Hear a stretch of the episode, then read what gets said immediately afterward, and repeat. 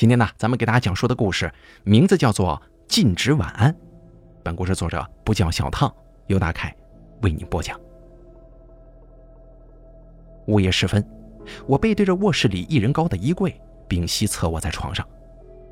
我知道此刻我身后的衣柜里正藏着一个男人呢，而我本来应该是极度害怕，甚至是浑身战栗的。但是当我听到他刻意压低的呼吸声的时候，我忽然笑了出来。今天晚上一定会有个刑甜的梦。第一集，我的房间令我感到害怕，相信我，这不是说笑或者是夸大其词。当下班回家关上房门的那一刻，我警觉地俯下身子，拿起钥匙环上套着紫外线的灯光笔，仔细检查了门口处的地面。每天出门之前，我都会在这里撒下肉眼难以见到的薄薄的一层细沙。一旦有人闯入我的房间，他们都会不可避免地在门口留下痕迹。这个是我从一周前开始养成的习惯。平常有强迫症的我，对家里的任何东西摆放的位置都非常严苛，甚至连床头柜上的每一个小摆件都有固定的朝向角度。但是从一周前开始，我发现家中的各种东西频繁地出现轻微的移位痕迹。尽管没有确切的证据，但是我相信我的家被人闯入过，并且不止一次。我为此改过房门的密码，也下单了家用摄像头，但发现是个残次品，正在退换当中。无奈之下，我只好通过撒沙子这种原始但好用的方法。思绪拉回到现在。在紫光灯的照射之下，我发现门口的细沙被踩乱了。我的心跳骤然加剧了，有人闯入过我的房间了，甚至他此刻还可能在我的房间里面。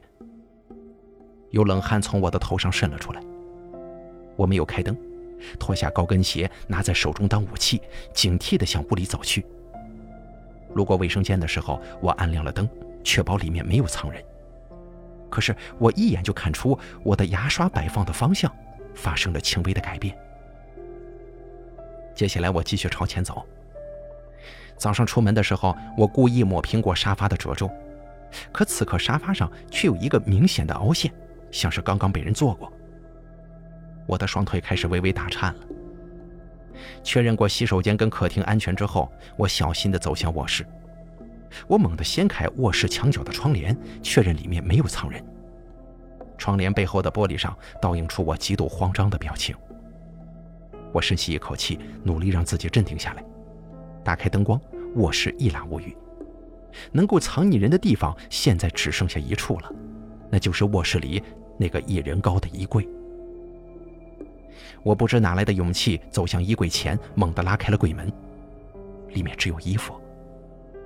我松了口气，终于卸下防备的我腿一软，坐在了床沿边上，手中的高跟鞋无力的滑落，在地板击打出“咚”的一声。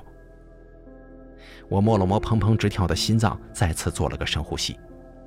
但是，正当我俯身打算捡起高跟鞋的时候，眼前的景象让我立马浑身站立起来。我看到洁白的地板上有隐约的细沙。仔细看的话，会发现细沙是从门口的方向延伸过来的，在我坐下的位置戛然而止。我大脑顿时嗡的一声。我检查了衣柜和窗帘，却忽略了另一个可能藏人的地方，那就是床底。如果此刻那个人还在屋里的话，他只可能在我脚下几厘米的这块地方。我的牙齿不自觉地打颤起来，我缓缓地俯下身子向床底望去。就在此刻，我的手机铃声忽然响了起来，吓了我一大跳。我猛然间意识到自己此刻的举动是多么的鲁莽和危险。我后怕的冲向放在门口处的手机，随后关上房门，跑了出去。第二集，喂，妈，小区的花坛边，我看着身旁有小区的居民遛弯，终于感觉到安全的滋味了。电话是妈妈打来的。他的声音听上去有些紧张，小可，你最近一切都还好吧？我张了张嘴，有关不好的话却没能说出来。我从大学毕业之后就在异乡独居打拼，这么多年来我已经习惯了报喜不报忧了，都挺好的。妈，你的声音听上去怎么紧张兮兮的？电话那边顿了几秒钟，然后响起了抽泣声。妈，怎么了？该不会是……你爸他又找到我了？短短一句话，我的心却像是被晴天霹雳给劈中了一般。我真的很不愿意承认那个该死的男人是我的爸爸，他身上集齐了这个世界上身为父亲最不该有的标签：酗酒、赌博、家暴。身为赌鬼的他，还欠了一屁股外债呢。他每次醉醺醺回家之后，都会对着我妈妈拳打脚踢，直到他交出家中所有的钱，供他继续去赌。我小时候的记忆，绝大多数都是家里寒酸的样子。以及父亲在狭小的房间里揪着母亲的头拳打脚踢的动作，我稍稍长大以后，更加深刻地认识到了他这恶魔般的举动。于是这些画面开始日复一日地闯进我睡着后的梦里，与他相伴的还有深入骨髓的恐惧。也正是从那之后，我开始患上了严重的失眠症，只能依靠褪黑素和安眠药度夜。他找到你了，说了些什么吗？我问妈妈：“我不知道他是怎么打听到我的地址的。昨天我下班回来的时候，他蹲在家门口喝酒，然后，然后他又打你了。”我不仅捏紧了拳头。没有，但是他抢走了家里所有的钱和银行卡。我的怒火在胸中流淌，但我知道我改变不了什么。从我十岁那年开始，我妈再也无法忍受我爸的虐待。她又不敢提出离婚，只能带着我四处搬家躲他。但是每在一个地方待几个月，他总是会通过各种渠道找到我们的住址，继续来抢钱，继续来殴打。妈妈也曾经报过警，但是她在警察面前装出一副痛哭流涕的表演，将害人的罪行描述成被夸大的家庭琐事。但是每当警察走了之后，他总会锁上门，然后掏出皮带。从那个时候我就知道，这个世界上没有人能再保护和帮助我们母女俩了。我们能做的只有逃，一辈子逃。妈妈在电话那边哭了一通，逐渐止住了眼泪。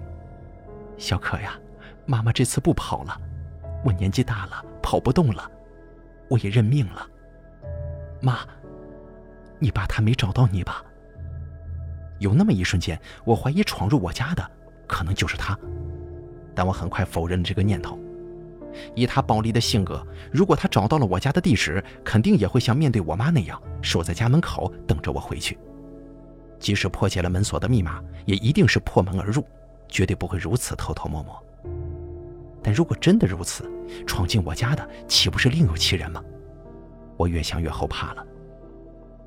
妈妈还在电话那头说着：“你还年轻啊，要好好躲着。”他这种烂人命不会长久的，等他死了，咱们母女就熬出头了。我握着手机的手无力的滑落，电话里妈妈仍旧苦口婆心的说着些什么，可是我已经听不进去了。我没法再回家见妈妈，而我自己独居的家此刻也陷入莫名的危险之中。这个世界还真有能够容纳我的地方吗？第三集。在结束了跟妈妈的通话之后，我拨通了同事陆明的电话。他是我在这个城市里唯一可以称得上朋友的人。陆明是个很开朗的人，在公司经常主动跟我聊天，日子久了也就互相熟悉了不少。我偶尔会把失眠之类的烦恼对他讲，但是更私人一点的事情，比方说我的父亲，我就从未跟他讲过。我知道陆明喜欢我，也曾经私下里暗示过对我的好感。其实我对他也挺有好感的，可是现如今的我只想努力打工赚钱，实现阶级跃迁，然后带着妈妈逃到国外，再也不用担心被父亲找到。我实在没那个心思去谈什么儿女情长，所以此前面对他的示好的时候，我几乎都选择了婉拒。但是今天我实在找不到别的人可以求助了。陆明说自己正在附近吃饭，短短十五分钟后，他就出现在了我的面前。我把我家现在的情况也一五一十的告诉给了他。咱们应该报警吧？这这也太危险了。陆明皱着眉头说：“可是现在报警也没用。如果床底没有人，那仅凭其他痕迹，警察也无法断定有人闯入过呀。总不能让他们为了一个可能，全天候在我家蹲点吧？照你这么说，那就只有一个办法了，我陪你上去检查一遍。我想想，也的确没别的法子，只能点了点头。在我的带路之下，陆明来到了我家，门锁完全没有被破坏过的痕迹。走进门之后，他仔细检查了家中的每一个角落，没有人藏在家里。我们都舒了口气。我再次蹲下检查床边的沙粒，相比我之前看到的，它的形状更加散乱了。这也证实了我的猜测。在我第一次回家的时候，怕是真的有人躲在了我的床底，而那个人是趁着我出去接电话的空隙溜走了。我心中一阵后怕。许可，要不你去朋友家待几天吧，或者啊，或者来我家也行，我可以睡沙发的。面对陆明的好意，我却摇了摇头。我是为了躲避父亲才来到这个城市的，在这里的每一天，我都为了赚钱而活着，没有交到什么亲密的朋友。而陆明，他今天能来帮我，就已经让我很感激了。我没有理由仰仗着他喜欢我，继续给他带来麻烦。陆明又劝了我几句，但是见我已经决意继续独居，他只好叹了口气，转而帮我提了一些建议。在他的建议之下，我通过外卖软件买了一堆男士的衣帽鞋子，我还重设了门锁的密码，同时在门外的鞋柜上摆放了几双男人的鞋子。在走廊的时候，我跟他刻意提高声音交谈，以表现出我们是男女同居的假象。正当我以为一切妥当，准备送陆明下楼的时候，隔壁的门却忽然开了，那个名叫张长的邻居探出了头。他眯起眼睛打量着眼前的我和陆明，然后笑了笑。我听到走廊有人说话，果然是你回来了。我洗了樱桃，你们要吃点吗？他手里端着一盘樱桃，正笑眯眯地看着我们。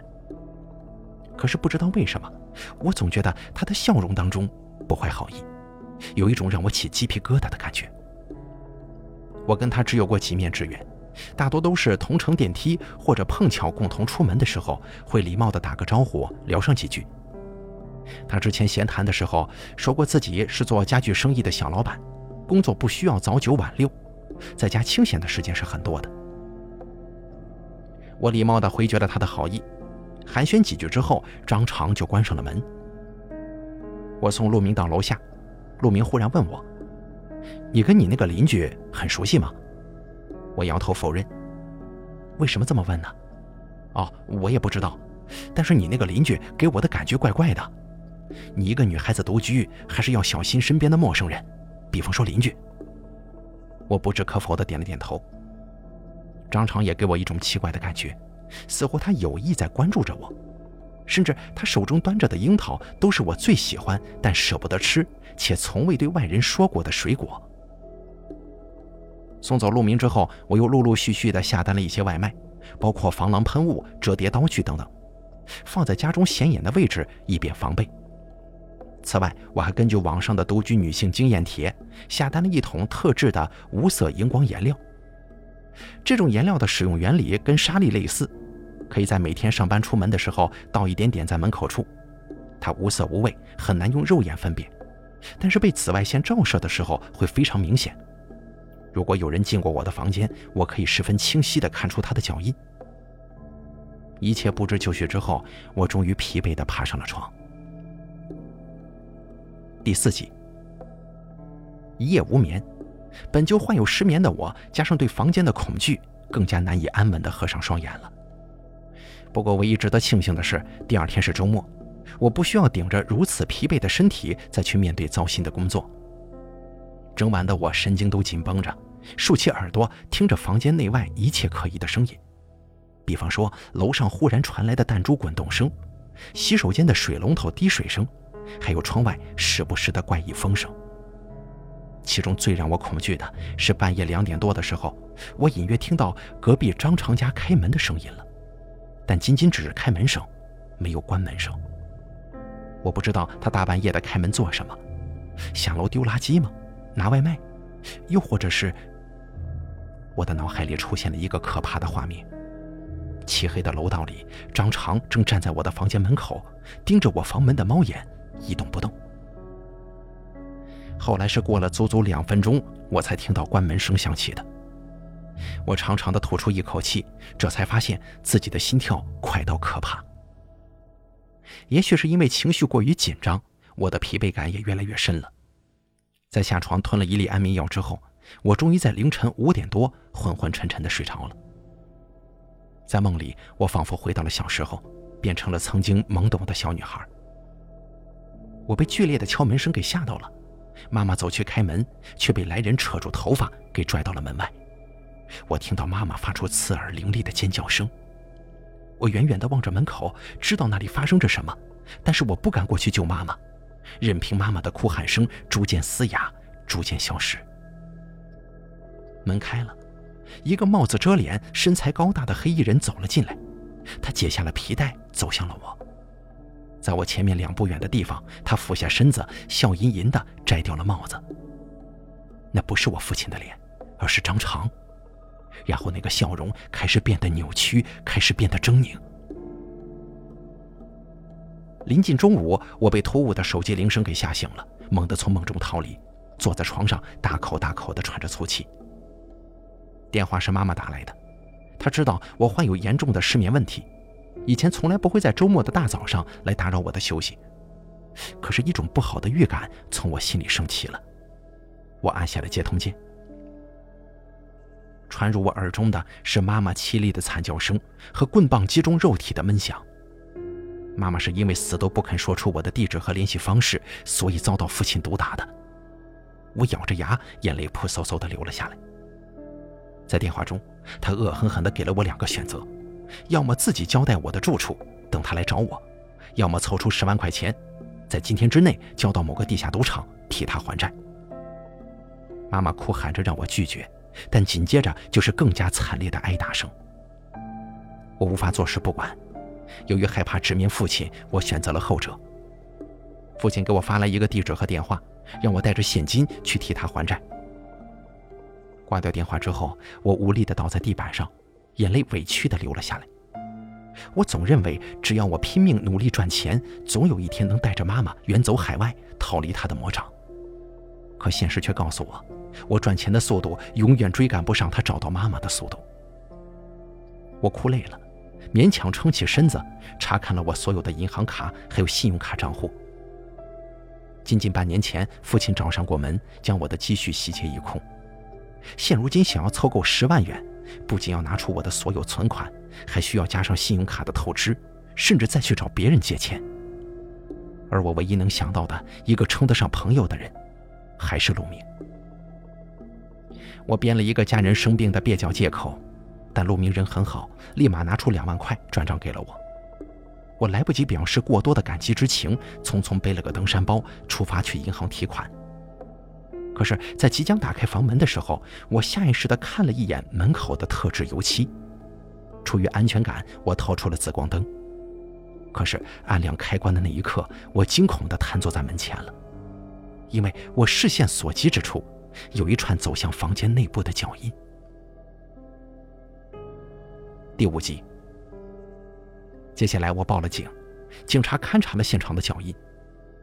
闯入我房间的人非常小心，是穿着袜子进入的，没有留下鞋子底部的花纹，也没有留下脚掌的指纹。脚印显示他在我的房间里逛了几圈，像是房子的主人一样，最后在床边坐下了。而不久之后，那个人就起身离开了。我浑身发着抖，无法想象我在服用安眠药沉沉睡去、做着噩梦的同时，房间里正有一个男人坐在仅离我几厘米远的地方，不停地注视着我。而且我还毫无发觉。房门的密码锁被人刻意擦去了所有指纹。凡此种种，都让追查和筛查变得困难重重。几番盘查以后，警方也无法立刻得出结果，只能先把证据收录，再回去进一步调查。临走的时候，年轻的女警官给出了跟陆明一样的建议，让我先到朋友家暂住几天。我无力地点了点头。已经向陆明借了这么多钱的我，难道还能继续不知羞耻的让他帮助我吗？自尊心告诉我，答案肯定是不能的。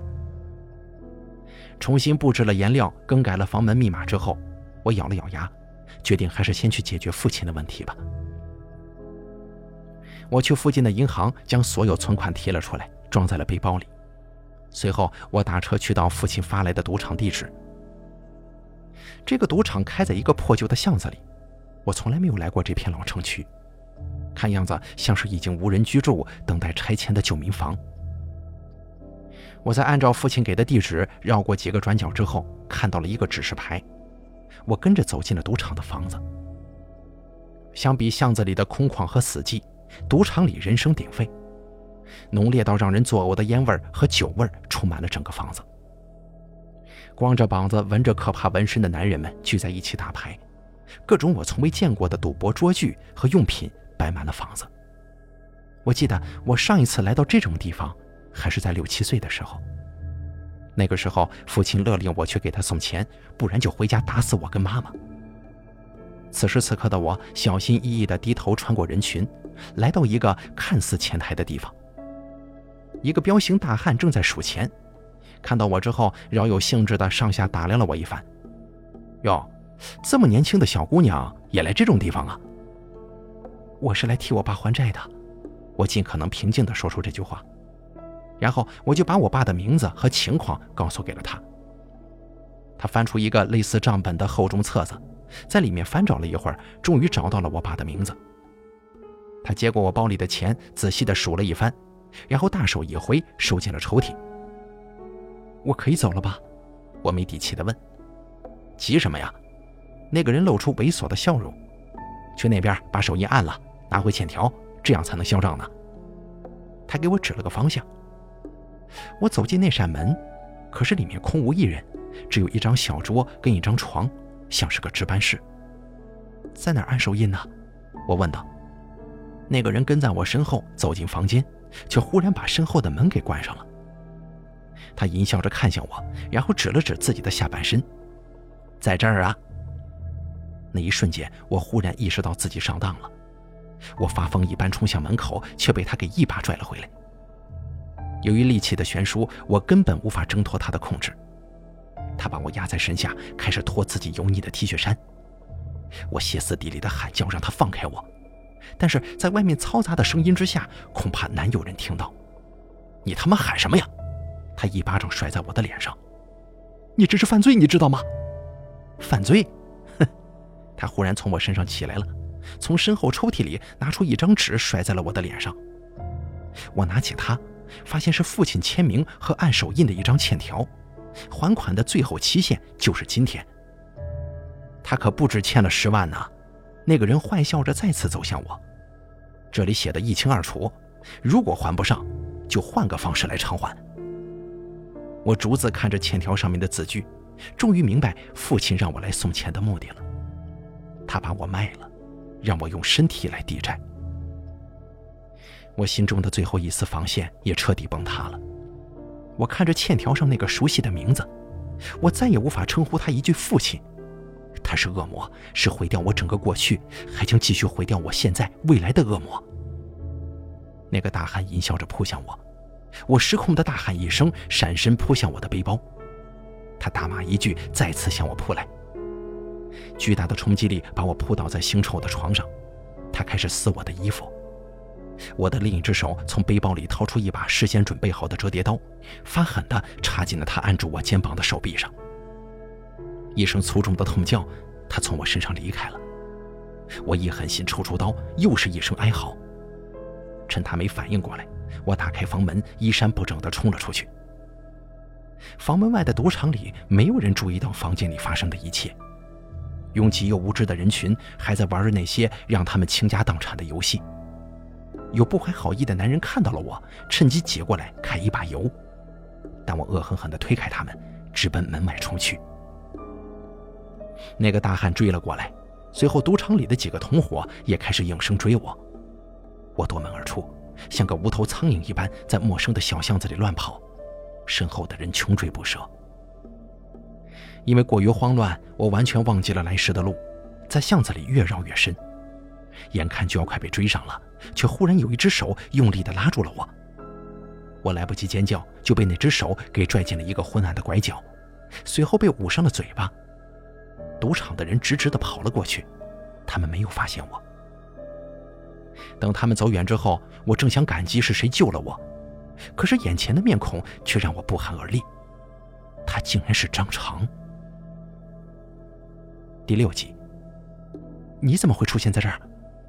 坐上出租车之前，我直截了当的问他，他不动声色的注视着我，缓缓的开口说：“这事儿说起来很复杂呀。”说完这句模棱两可的话之后，他却没了继续说下去的意思。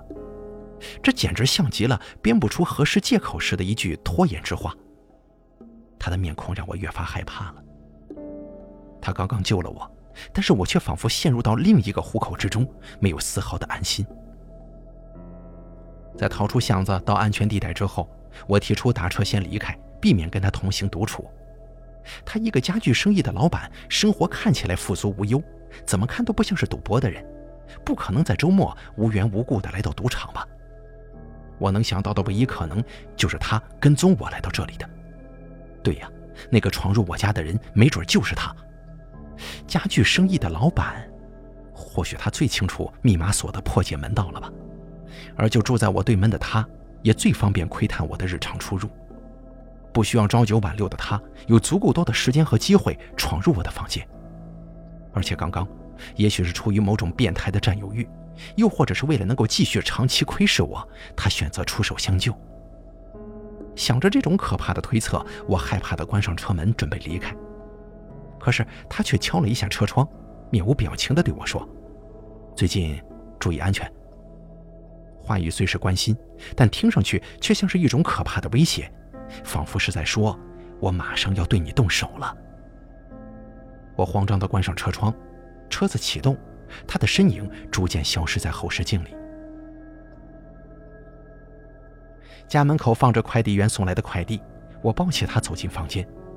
我近乎神经质的第一时间检查了房间里的摆设和颜料的情况，无人进入过。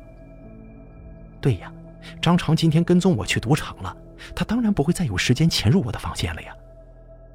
确认暂时的安全之后，我崩溃地瘫倒在房间，头埋进膝盖里，大声痛哭。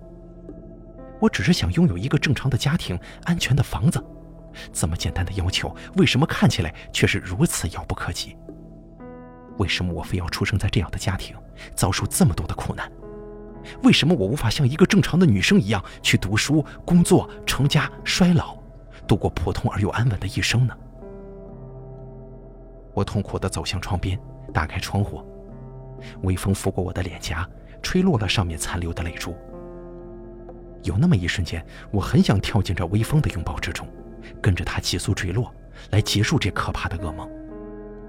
但是我想到此时此刻，我的妈妈还在这个世界上苟延残喘呢，为了我而忍受一切痛苦和折磨，我无法就这样扼杀她活着的唯一指望。我捂着脸，眼泪哭干了。电话在这个时候再次不合时宜的响起了，我从口袋里掏出电话。是妈妈打来的，我努力的发出震惊的声音：“喂，你他妈的想死是不是？”电话那边传来的不是妈妈温和的声音，而是那个恶魔父亲暴力的破音嘶吼。紧接着的又是妈妈惨叫的声音，哭着恳求他停下来。你告诉我你在哪儿？他恶狠狠地要挟我。几番威胁之下，尽管妈妈撕心裂肺地喊着让我不要说出地址。但我还是把自己的地址告诉了他。明天一早，我在家等着你。我求你给我最后一晚的时间，让我去凑凑钱。我平静地说。此时的我不是妥协和认输，而是想到了另一种解决一切的方式，一种从未想过的方式。他同意了。妈妈的哭喊声慢慢停下来了。几秒钟后，妈妈的声音出现在另一边。似乎是他抢过了电话，女儿啊，你快跑！你别管我了，我求你了。听到这令人心痛的声音，我的眼泪再次决堤。妈，明天一切都会结束了。那边传来一句骂声，电话被抢了过去，挂断了。手机里还有很多条陆明的微信消息。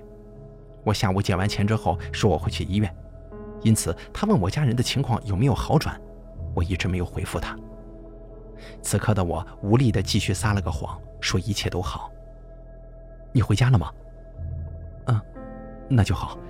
怎么样，家里还安全吗？嗯，行，你好好休息。有事需要我帮忙的话，随时联系。或许他是这个世界上除了妈妈之外唯一一个还会记得关心我的人了吧。我无力地叹了口气。我看向静静躺在一旁的快递箱，我知道里面装着的是我网购退换回来的两个微型家用摄像头。正是他的到来，让我忽然想到了结束这一切的办法。我拆掉包装，按照说明书的引导，将它们分别安装在了卧室空调出风口和客厅的吊灯旁。既然有人频繁地闯入我的房间，他一定对我房间里的一切非常了解。一般的摄像头太过明显，因此我没有通过外卖软件购买普通的摄像头，硬撑着等这个微型针孔摄像头送到。本来将它视作自我保护工具的我，此时此刻却想将它们变作武器。我擦掉了门口的颜料，把房间打扫得干干净净。午夜来临了，我早早熄灯，合衣躺在床上。我将安眠药打开，和半杯水一起摆放在床头柜上，甚至仔细地取出了一粒，塞进了我的枕头下。我的精神异常清醒，今晚注定无眠。我要等待的是危险的闯入。怪异的风声，楼上的异响，窗外的鸟叫，各种微弱的声音响起了。直到凌晨五点钟，我房间的门锁忽然传来输入密码的声响，门被人打开了。我屏住呼吸，尽管有些紧张，但我还是尽可能地维持着平稳的呼吸，装作熟睡的样子。我听见极其轻微的脚步声响起，一步一步，在我的房间里停下了。我感觉到他就在我几步远的地方，他也许正在注视着我，确认我是否在药效之下睡死过去了。我一动不动，他也是。在经过了漫长的一分钟之后，他轻微的脚步声重新响起。他在我房间四处转悠了一圈，一会儿在沙发上坐下，一会儿又走向客厅，最后他蹑手蹑脚地走向了我。我感觉到床面被压低了几分，他躺在了我的身边。我内心的紧张到达了极点，我几乎能感觉到他近在咫尺的呼吸。在即将压抑不住自己的恐惧的时候。我强装镇定地向另一侧轻轻地翻了个身，他敏捷而又小心地躲开了。也许是担心我突然醒来吧，我听到身后的衣柜传来小心的开合声，他躲进衣柜里了。我松了口气，至少他只是个变态，而不像是一个凶狠的杀人犯。就这样想着，我心中的恐惧消散了一些。想到我接下来的计划。我背对着隐匿着可怕危险的衣柜，轻轻勾起了嘴角。第七集，计划开始了。我跟父亲约定的时间是早上八点钟在家里见面。躺在床上熬到七点半的时候，我假意睡醒，打着哈欠伸了个懒腰。闯入者正在客厅里，听到我的声音之后，他藏了起来。客厅里唯一适合藏匿的地方就是长长的遮光窗帘后面。由于遮光窗帘的存在，房间里仍旧漆黑一片，完全没有任何光亮。我没有开灯，故意踢着拖鞋弄出声响。我穿过客厅，走到厨房的冰箱，打开翻找了一会儿，然后用力地合上。连牛奶都没有了，我失望的小声嘀咕了一句。我往常的周末是绝对不会这么早醒来的。今天对于那个人来说，或许也是一场惊险的意外。他会是像我一样感到害怕，还是会感到更加刺激呢？我这样想着，拿起手机和垃圾箱里的垃圾袋，穿着拖鞋走向房门。没错，我装作下楼买早餐的样子。房门正对着客厅的窗帘，如果他在看着我的话，一定能看到我头也不回地开门离去了。门关上之后，我立马拿出备用钥匙，从外反锁了房门。我猜测，里面的人一定想不到，为了防止故障，我家的密码锁还有备用的实体钥匙，只是我从来没用过罢了。我将钥匙随手放在门外的鞋柜上，就径直下楼，走向便利店的方向。离开房间窗户所能看到的视线范围之后，我立马掏出手机，上面连接着我房间内的针孔摄像头。摄像头的画面里，房间中一片漆黑，大概过了有一分钟吧，窗帘微微抖动了一下，一张戴着口罩的脸探了出来。在黑暗的房间中，我根本无法分辨他是谁。在确认房间无人之后，他猫着身子走向门口，在扭了几下房门都无法打开之后，他明显有一丝慌了。或许是楼道里有人走动的声音出现，他慌张的碎步走回卧室，犹豫了一下之后躲进了床底。很好，一切就如同我所预料的那样。我躲进隔壁单元的楼梯间里，平常人们都坐电梯，没有人会来到这个幽闭安静的楼梯间。我继续通过手机监控注视着房间里的一切。很快，八点钟到了，监控里传来敲门声，我知道那是恶魔来了。暴躁的敲门声或许让床底的人感到非常困惑和害怕吧，也是时候该让他感受一下我每天晚上的恐惧了。愤怒的几阵敲门声之后，我的手机就响了，是父亲打来的。你在哪儿啊？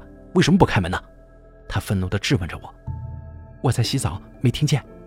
我编了个可笑的借口。你直接进来吧，钥匙放在门口的鞋柜架子上。监控画面里，房门被打开了。出现在房间里的人不仅仅是父亲，还有那个赌场的大汉，他的胳膊上还缠着绷带呢。父亲摸索着按亮了客厅的灯，四处看了看，然后走向卫生间。你在哪儿啊？我笑了笑，没出声。你他妈放屁！卫生间里哪有人呢？你是不是跑了？你要是敢跑的话，那你妈可就……我打断了他，换上了一种孩童般的音调，像小女孩向爸爸撒娇一般说。爸爸，咱们来玩个游戏吧。你耍什么花招啊？我记得很小很小的时候，大概我三四岁那会儿吧。当时你还没有赌博成性，也没有酗酒。每天下班以后，你是都会陪我玩捉迷藏的。我说着说着，笑容跟眼泪一起涌上脸颊。但是我们很久都没有在一起玩过了呢。我看不清父亲脸上的表情，但是我通过他的身影也看出了他的迷茫。你到底在搞什么？身旁的大汉也开始发飙了，给了他一巴掌。他人呢？你是不是骗老子？我悠悠地说：“我就在家里呢，爸爸，你快找我吧。”随后我挂断了电话，把他的号码拉进了黑名单。房间里的两个人明显勃然大怒，他们分头行动，开始暴躁地四处翻找。大汉负责客厅和厨房，父亲负责卧室内。我死死地盯着卧室里愤怒的父亲，门后、窗帘后、衣柜里，最后是床底。父亲俯身之后，立马大喊着跳了起来。与此同时，床底钻出一袭黑影，距离他们只有几米远的床头柜上，除了安眠药和水杯之外，还摆放着我买来的防狼喷雾，还有一把折叠刀、一把水果刀。大汉此时此刻所在的厨房里，还有更锋利的菜刀。多么趁手的工具呀！我心想。卧室的画面当中，我看到父亲跟黑衣男人都不由分说地冲向了床头柜。我释怀地笑了笑，不想再看接下来的血腥场景了。于是我退出了监控画面，紧接着拨打了幺幺零。在黑暗的楼梯间里，我斜靠在扶手上，睡意竟然沉沉袭来了。第八集。妈妈，一切都结束了，咱们不用再躲了。小七一会儿醒来之后，我给妈妈发送了这条信息。我起身拍了拍屁股上的尘土，推开楼道的门。户外的阳光有些刺眼，我不由得眯起了眼睛。也许是在黑暗里待久了吧，都有些不适应了。楼下警笛声大作，刚刚我也是被这种充满安全感的声音给叫醒的。我家所在的单元楼已经围上了警戒线，还有好奇的大妈大爷在叽叽喳喳的围观。居委会阿姨认出了我，赶忙把我拉过去，说我家中出了命案了。谁死了？我故作镇定地问。一个年轻小伙子，还有两个人受了重伤。哎呦，可吓人了！大妈抢先回答。看来张长还是没有打过父亲和壮汉呢。我无力地笑了笑。从一定程度上来说，我甚至更希望打赢的是张长。警察走过来询问，我需要配合他们去警局做进一步调查。走向警车的时候，我路过了旁边的救护车，车旁的地板上用白布盖着一个人，远远的看上去却给我一种很奇怪的感觉，好像哪里不对呀。我停下脚步，然后在警察的注视之下走向了那具尸体。我掀开遮着头的白布，那张面孔出现在我眼前，本有心理建设的我却被惊讶到说不出话来。他不是张长，而是陆明。在漫长的笔录当中，我交代了过往家中疑似被潜入的经过，交代了父亲的真实过往，还把家中的监控视频发送给了警方。我被排除了所有嫌疑，可以离开了。警察帮我大概串联起了一切的真相。在公司持续关注我的陆明，在跟我偶然的聊天中得知了我有失眠问题，还有意套了话，了解我每天都在服用安眠药，凌晨四五点钟才能睡着。而或许是通过下班后的跟踪，他得知了我家的具体住址吧。在我家门外走廊的壁灯旁，警方发现了一个超高清的针孔摄像头，它连接着陆明的手机。他就是通过这样简单但又隐蔽的方式，知晓着我每一次新密码的输入，监视着我每一天的进出。或许在很多个我加班而他无需加班的日子里，他都曾不留痕迹地造访过我家。我在警局门口遇到了曾来我家调查过的女警官，她有些抱歉地安慰了我。我问起父亲的情况，她说我父亲昏迷不醒，还在抢救当中。而那个来自赌场的大汉已经一五一十地交代了全部罪行。他的被捕也帮助警方掌握了本市最大的赌博团伙信息，警方已经前去窝点追查了。我父亲他会被判很久吗？我问道。女警察犹豫了一下，说道：“监控里看得很清楚，是他亲手杀了陆明，故意杀人罪，再加上过往的赌博、抢劫、私闯民宅、家暴，甚至对你的陷害，数罪并罚，很难逃过死刑了。”我不加掩饰的在女警官面前笑了笑。“这是你想要的结果吗？”她问我。我轻轻的摇了摇头。我想要的，从来都只是安稳的活着。在女警察无言的叹息之中，我转身走出警局，走入阳光明媚的街道，穿过人来人往的巷弄，路过人潮汹涌的闹市和摊贩。不知走了多久，我回到了自己家门口。我犹豫了一下，转身先敲响了隔壁张长家的房门。我要向他道歉，对不起，一直以来是我误会你了。他笑了笑说：“没事就好。”因为是我的邻居，同时也是我的怀疑对象，张长也配合警方去警局做了一个简单的笔录，在那儿他也解释了一切。他之所以对我格外的关注，是出于邻里之间的关心。因为不用朝九晚五的原因，张长的精力比较旺盛，有在家早起做无氧晨练的习惯。此前他曾经在凌晨多次听到我房门的异响，出于好奇，他透过自家房门的猫眼看了几次。发现某个黑衣男子在凌晨多次到访我家，但平常的我总是独来独往，明显是一个性格孤僻的人，这个让他百思不得其解。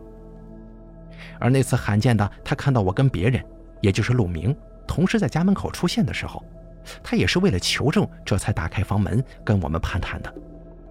但是不论怎么看，我跟陆明之间的关系都不像是亲密的男女朋友啊。那天半夜打开房门。则是他听到了走廊的异响，故意出来装作收拾鞋柜，看那个黑衣男子会不会继续出入我家。果然如同他所料一般，在听到张长出门以后，黑衣男子就径直下楼离开了。从那之后，张常跟我一样，也在想办法守株待兔，抓住潜入我家的人。只是他为了避免自己会被误会成偷窥狂，因此从未向我解释过。至于他出现在赌场，是因为他公司里有人偷偷给赌博团伙定制赌博的专用桌具，他听到消息之后，偷偷的去暗访搜集证据，这才恰巧目睹了我的遭遇的。吃点水果吗？张长笑了笑，端了一盘樱桃出来。我之前在楼下水果店碰到过你几次，我发现你总是在樱桃的摊位前站着，但是很少买呀。你还真别说啊，这破玩意儿挺贵的。我感激的笑了笑。不过这次我没有拒绝他的好意。又聊了几句之后，我跟张长告别，我输入密码，打开了自己的家门。换下鞋子的时候，我还是下意识地跨过了门口的地板，避免踩到荧光颜料。其实我早就已经清理干净了。我将剩下的半盘樱桃轻轻地放在客厅的桌上，阳光透过窗户洒在卧室里，床上传来轻轻的呼吸声。我轻手轻脚地走过去，躺在了床的另一侧。妈妈翻了个身，看到是我，无言地把我抱住了。妈妈联系了我，她知晓了一切的经过，她提前来到我家等着我回来。我看到满脸伤痕的她，眼泪不争气地流了出来。咱不哭了，以后啊，咱们有家了。妈妈轻声说。十岁的时候，妈妈带着我第一次逃出父亲的魔掌，在新的城市定居的时候，她也是这么说的。而十五年后，这句话终于成真了。再也不用东躲西藏后，我的人生该做点什么呢？我不知道，也许可以为自己赚钱，也许可以带着妈妈回家乡，也许可以去谈个恋爱，也许以后我也会有属于我自己的安全又温暖的家。至少从今天起，我能睡个好觉了。晚安，妈妈。我在阳光明媚的早上，对妈妈如实说道。好了，禁止晚安的故事咱们就讲到这儿了，感谢您的收听。下期节目，不见不散。